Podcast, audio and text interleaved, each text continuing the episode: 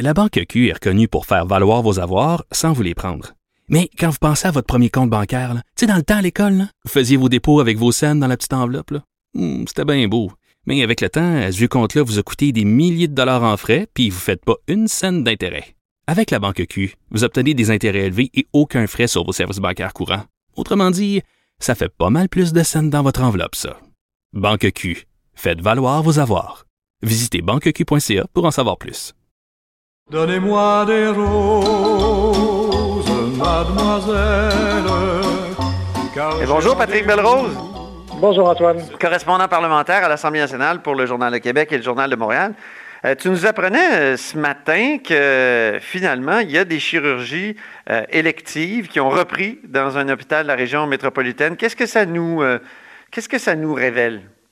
Ben, écoute, tu te souviens que hier matin, le journal avait euh, publié le gros organigramme du CIUS euh, de l'Ouest de Montréal. Puis ça, c'était juste un, un exemple qu'on a pris comme ça parce que bon, c'était lié à la résidence Aaron, mais ça répète Oui. euh, n'importe quel autre CIUS, pour démontrer que parfois le message, entre le message envoyé par le premier ministre Legault, la ministre de la Santé, Daniel McCann, et ce qui se passe sur le terrain, il y a une grande différence. Parfois, à travers la machine, le message se rend mal. Puis, euh, dans la journée d'hier, justement, il y a euh, un médecin spécialiste qui m'a contacté pour me donner un exemple assez frappant. Il dit, écoutez, euh, alors que M. Legault, Mme McCann nous demandent d'aller dans, les CHSLD pour aider, pour euh, amener des paires de bras, comme disait M. Legault, il disait, d'un côté, on a repris les chirurgies électives. Quand on parle d'électives, donc c'est c'est du non-urgent. Euh, par exemple, la décompression du tunnel carpien, euh, re- recoudre les, les- les ligaments croisés, recoudre sur le bon terme, tout cas, c'est refaire les ligaments croisés. Donc, des choses qui sont douloureuses, évidemment, quand on est euh, pris avec ces, ces afflictions-là, mais qui ne sont pas urgentes. Et ce que euh, ce spécialiste-là me disait, c'est que même de la part de la hiérarchie, donc euh, soit à travers l'hôpital ou le CIUS, on disait, euh, ben, écoutez, écoutez pas trop là, ce que on dit au niveau euh, provincial. Euh, nous aussi, ça va bien, on réussit à gérer, puis on a besoin de recommencer à faire ces opérations-là là, pour euh, dégarnir un petit peu, disons, euh, le carnet de commandes. Ah oui, puis ça peut être risqué sur, sur le plan de la COVID-19 de, de reprendre ces, ces, ces chirurgies-là, j'imagine? Ben, c'est ça, pas tant. J'ai l'impression que, que ça peut être correct, mais ce que, ce que notre source nous disait, c'est, écoutez, il n'y a pas juste le médecin spécialiste euh, qui, euh, qui est appelé à faire l'opération, tu as aussi différents spécialistes autour, mais tu as évidemment aussi des infirmières qui sont sur ces plateaux de travail-là, tu as d'autres employés, donc c'est plusieurs personnes qu'on mobilise pour faire des chirurgies comme ça d'un jour. Et euh, en plus, on ne peut pas non plus demander à un, mé- à un médecin de sortir en CHSLD pour aller aider et revenir faire des opérations. Si on de faire des opérations, ça veut dire que ces gens-là qui sont mobilisés ne pourront pas aller aider parce qu'évidemment, on va espérer que si euh, les gens qui sont mobilisés vont aider dans les, dans les CHSLD, ils vont devoir se mettre en quarantaine pendant 7 à 14 jours après s'ils sont en contact avec Oui. des gens qui sont, euh, qui sont infectés. Oui, donc on comprend mieux euh, ce, que, François Legault expliquait aujourd'hui, c'est-à-dire mercredi. Euh, il disait qu'il y a juste 350 spécialistes sur les 2000 qu'on avait promis qui euh, peuvent effectivement aller donner un coup de main euh, dans les CHSLD. Alors, c'est ça. J'imagine qu'il y en a plusieurs qui ont repris en partie leur travail pour ce qui est des chirurgies électives, comme tu les appelles. Ben, là, là, c'est une question, en fait, je pense, de, volonté aussi euh, des médecins spécialistes qui sont, comme on le sait, indépendants, autonomes, là, qui ne sont pas des employés de l'État. Euh, ce, qui est, ce qui est particulier, puis là où je, je voulais t'amener, c'est que encore aujourd'hui, Daniel McCann dit il n'y a pas de chirurgie élective qui ont recommencé, qui ont repris. On reprend tranquillement, graduellement les chirurgies urgentes et semi-urgentes pour éviter je pense, que la situation dépérisse pour les gens. Euh, Pourtant, sur le terrain, ce qu'on voit, c'est qu'il y a bel et bien des chirurgies électives qui ont repris.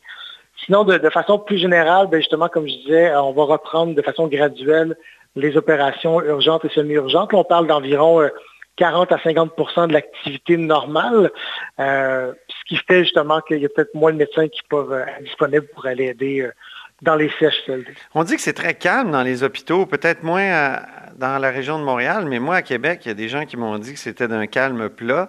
Puis Oui, qu'on était en train de se préparer un embouteillage d'opérations pour, euh, pour l'été puis l'automne. Donc, on à comprend on- que pouces, certains veulent euh, se, se- se débarrasser des listes d'attente ou faire les faire baisser un peu. Exact. Je ne sais pas si je t'avais précisé, mais en fait, moi, le médecin qui me parlait, c'est dans la région de Montréal, donc c'est vraiment pas la même situation qu'ici.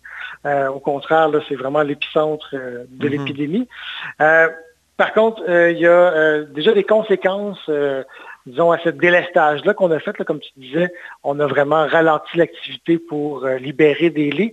Il y a le, le président de l'Association des cardiologues du Québec qui a envoyé une lettre à Mme McCann et aussi à la Fédération des médecins spécialistes pour dire, ben, écoutez, en une petite heure après une réunion, on a recensé une trentaine de cas où le fait de reporter comme ça des activités, euh, des opérations, des chirurgies ont eu des conséquences. Il y a au moins un cas qu'on a recensé où une dame dans la soixantaine est décédée parce qu'elle avait des problèmes cardiaques et son opération a été reportée.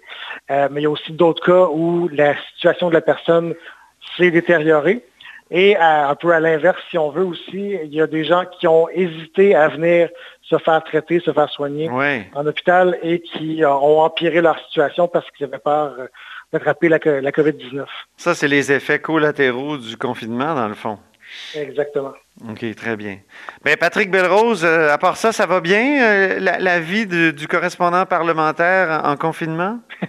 Ça, ça va très bien. Je me disais que justement, ça fait longtemps qu'on ne s'est pas parlé. On s'ennuie Oui. un petit peu euh, des collègues. Mais sinon, écoute, c'est, on travaille de la maison, on évite Vous allez à tour de rôle à la messe de 13 heures. exact la grand-messe de 13 heures. Mais là, la, la- la vie parlementaire va reprendre un peu son rythme normal. là. comme on sait, vendredi, il va y avoir une première sorte d'interpellation, si on veut, là, donc période de questions euh, limitée avec... euh, Ça va se faire en, en euh, présence ou ça va se faire par écran Ma compréhension, c'est que c'est virtuel, mais on n'a pas encore le détail de tout ça. Ma compréhension, c'est que ce serait virtuel. Bon, ben très bien. On va sûrement se reparler de tout ça, Patrick Belrose. Merci beaucoup. Avec plaisir. Patrick est correspondant parlementaire à l'Assemblée nationale pour le Journal de Québec et le Journal de Montréal et vous êtes à l'écoute de là-haut sur la colline.